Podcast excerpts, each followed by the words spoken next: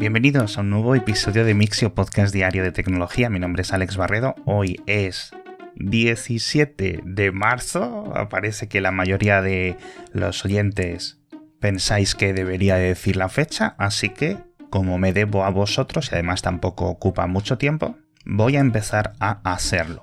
Y precisamente en este episodio de viernes es muy curioso porque empezamos con un anuncio doble por parte de Microsoft y Google. El de Google fue hace yo creo que ya dos días y el de Microsoft fue ayer, pero son extremadamente parecidos. Y se trata de la implementación de los asistentes ofimáticos, aunque Google habla de asistente y Microsoft habla de copiloto, pero son esencialmente el mismo concepto. Una integración de tres elementos. El primero, el software ofimático que muchos utilizáis. Google dentro de Workspaces, es decir, el apartado para empresas y para individuos, ¿no? Que tienes los documentos, las hojas de cálculo, las presentaciones, el correo electrónico, las notas, las videollamadas, etc. El almacenamiento y Microsoft dentro de su equivalente, dentro de Microsoft 365, el Office completo, Teams, Word, PowerPoint, Outlook, etc. Y en todas esas piezas de software han integrado los otros dos elementos, que son los grandes modelos de síntesis de contenido, de texto, etc., pero que en vez de funcionar con todo el contenido que absorben de Internet, están limitados a trabajar con tu propia información, con tus apuntes, con tus ficheros, con tus presentaciones, con tus hojas de Excel, con todos los correos, con todas las reuniones, todos los chats, etc. Entonces, mantienes la inteligencia, por decirlo así, de los modelos que comentábamos ayer, como GPT-4 y los que tenga Google, de los que de momento no tenemos nombre, y los aplica a tu propia información en tiempo real. Y luego lo que hace con eso es integrarlo de una forma que quizás lo pueda explicar mejor es a través de una especie de macros un poco más mágicas en sus diferentes clientes, es decir, de acciones que este intérprete o asistente o copiloto realiza sobre tus documentos, sobre las cosas que vas haciendo a nivel de ofimática. Uno de los casos que ya habíamos visto era el típico de generar una respuesta a un correo electrónico, ¿no? Pues no, pues ahora va mucho más allá y en las indicaciones de cómo queremos la respuesta tenemos mucha más libertad, podemos referenciar archivos específicos o incluso adivina cuáles son los archivos a los que nos referimos, es capaz de hacer conversiones de formatos, es decir, por ejemplo, crear un resumen en Word del contenido que haya dentro de una hoja de Excel, ¿no? Entonces expone en lenguaje natural qué es lo que dicen los datos de ese Excel puede convertir una presentación de PowerPoint en un documento o viceversa o incluso con lenguaje natural generar nuevas páginas para esta presentación, añadirle las animaciones sin tener que estar tú haciéndolo con el teclado y el ratón, simplemente diciéndoselo en forma de lenguaje natural. De momento, estas son algunas de las que han comentado. Dicho esto, en las notas del episodio tenéis los enlaces a los vídeos que siguen siendo demos, es decir, esto me parece impresionante que simplemente se plantee, pero no tenemos fecha de cuándo va a llegar, de cuándo vamos a empezar a poder utilizar esto.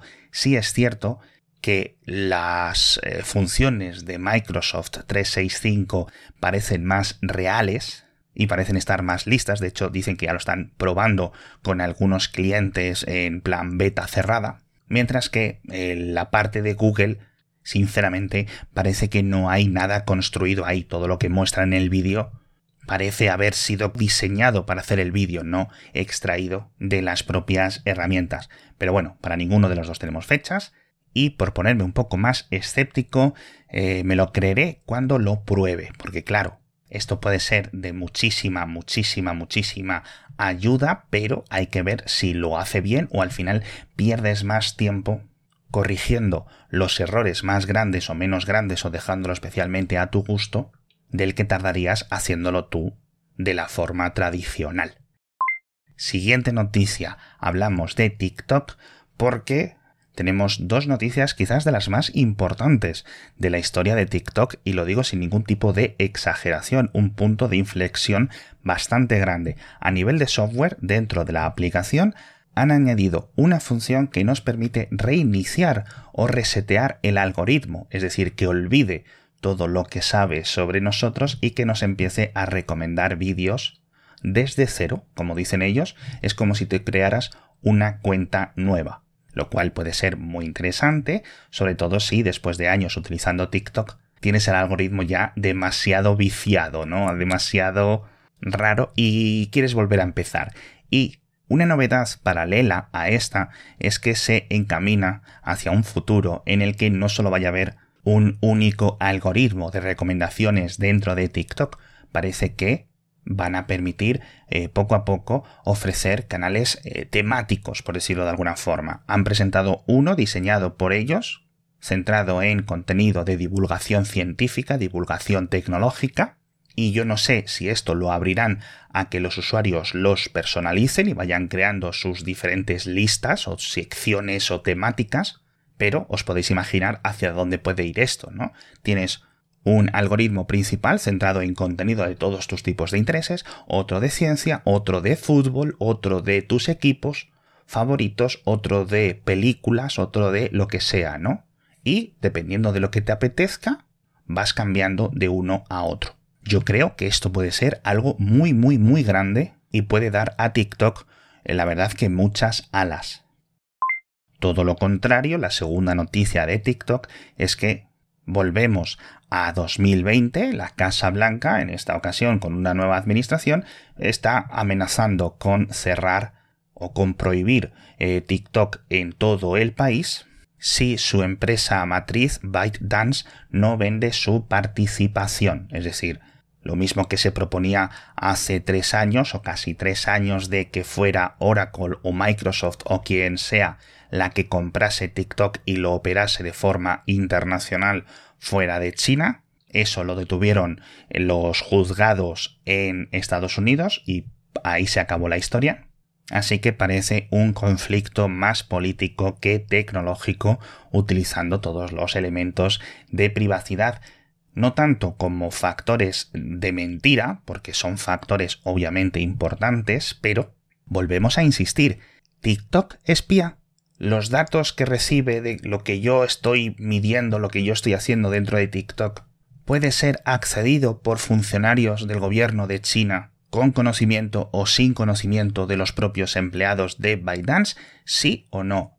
Y si es así, como suelen o están contando diferentes gobiernos, desde eh, la Unión Europea hasta Canadá, Reino Unido, Estados Unidos, etc., que se prohíba la aplicación. Y si esto se debe a el propio funcionamiento político o el ecosistema en el que operan las empresas con sede en China, todo, absolutamente todo, debería de estar cortado. Es decir, lo que yo no entiendo es, por ejemplo, por qué TikTok habría que prohibirlo cuando se supone que los datos de los europeos, los de americanos, tanto del norte como del sur, y de muchísimos más países, se quedan siempre en los centros de datos en Europa, en Estados Unidos o en Singapur, mientras que tenemos videojuegos cuyos datos van a China constantemente, como es el caso del Genshin Impact, y tantísimos y tantísimos otros, y software que utilizamos constantemente en nuestros smartphones, etcétera, que son producidos, son creados y son gestionados por empresas chinas. Eso es lo que no entiendo. Es decir, o prohibimos todo o no prohibimos nada, pero simplemente hacerlo de esta forma me parece paranoia total. De hecho, fijaos, después de que se filtrara la información de esta amenaza, el primero que subió en bolsa rápidamente fue Facebook, porque sería la empresa que más tendría que ganar. Lo mismo que ocurrió con Huawei y que explicamos, es decir, si los servicios de inteligencia chinos pueden tener X o Y topos dentro de Huawei, ¿por qué no hacemos lo mismo con Xiaomi, con Oppo, con Realme, con los fabricantes de aspiradoras, con los fabricantes de drones, con los fabricantes de coches eléctricos que se venden en la Unión Europea o en Estados Unidos o en México o en Argentina o donde sea. Es decir, las mismas leyes que están obligadas a cumplir TikTok y Huawei y no sé quién y que son ciertos que existen dentro de el ecosistema político chino, es decir, es lo que hay, pero también se aplicarán al resto de empresas, digo yo. Y eso es lo que me parece, no sé si decir hipócrita, pero sí que me sorprende muchísimo este tipo de decisiones que me parecen arbitrarias completamente, ¿no? Un tema más divertido, precisamente, es el tráiler de la nueva película sobre el auge y la caída de BlackBerry, bueno, mejor dicho, de su compañía, de Research in Motion, esa compañía canadiense que revolucionó el mundo de los teléfonos móviles a principios del siglo XX.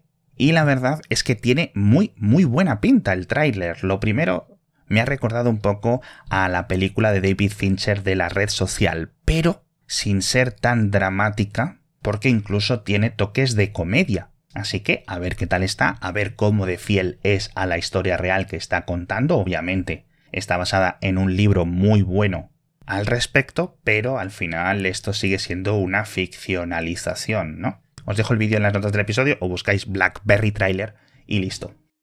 Lo que sí que está bien, amigos, es el patrocinador de esta semana, Holded.es. Ya sabéis que me encanta este software, me encanta esta herramienta. No solo porque yo soy autónomo, pero sobre todo para los empresarios que tengáis a gente nómina o para gente autónoma, freelance, que trabajen por su cuenta. Porque con Holded.es tienes todo a un clic de distancia. Es increíble lo que es capaz de automatizar y básicamente de dejarte trabajar y de no tener que preocuparte de la presentación de impuestos, de la recepción de facturas. Es todo muy, muy sencillo. Ya digo, tanto para eh, gente que trabaje por su cuenta como empresas, todos tenéis las funciones que necesitáis en holded.es.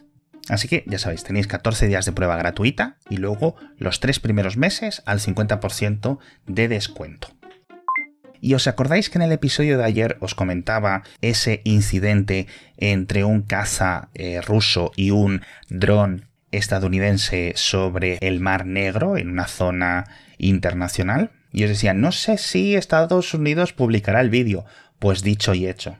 El vídeo es bastante interesante, está grabado desde el propio dron, muy parecido a las típicas cámaras que van dentro de los coches y que luego sirven para dar parte al seguro. Pues exactamente lo mismo. En este caso podemos ver, no sé si son dos o tres acercamientos por parte del caza, completamente agresivos, dice Estados Unidos que fueron 19 en total, momentos en los que el avión hacía una pasada a escasos uno o dos metros del dron. Es decir, no estamos hablando de que lo vigilaba desde lejos ni nada, no, hacía pasadas cerquísima tanto que en una de ellas tocó el fuselaje del avión, entiendo yo que la parte de abajo, con la hélice trasera del dron, y ahí fue cuando el dron, por decirlo de alguna manera, perdió la capacidad para volar. Y además, otra cosa que vemos es una maniobra muy sucia, pero lamentablemente muy común, que es dejar caer combustible encima del propio dron. Así que vamos a ver, porque más allá de los elementos técnicos de este conflicto individual puede ser un detonante, otro punto de inflexión, como decíamos en el título, porque al final, sin ser yo experto en nada, que un avión militar de un país ataque a otro elemento militar de otro país en cielo internacional sigue siendo considerado un acto de guerra. No creo, o mejor dicho, no espero que ocurra nada, pero bueno, mucho más lejos del Mar Negro nos vamos a la Luna porque han presentado los prototipos de los trajes lunares que van a llevar los astronautas en la misión Artemisa 3, que ya sabéis que va a ser lanzada por un cohete SLS y que volverá a llevar gente a la Luna. Seguimos sin saber si va a ser en 2025, en 2024, en 2026, pero bueno, lo cierto es que en los últimos 50 años, pues la tecnología ha mejorado muchísimo y los trajes pues son mucho más tecnológicos, no solo a nivel de lo que pueden hacer los astronautas.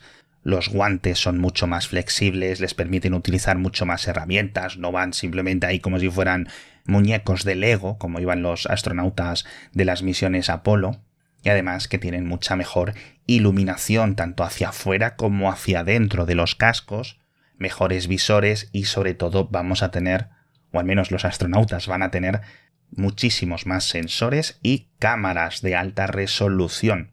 Así que sinceramente el material que en unos años podremos ver llegando desde la Luna seguramente casi en tiempo real va a ser algo increíble.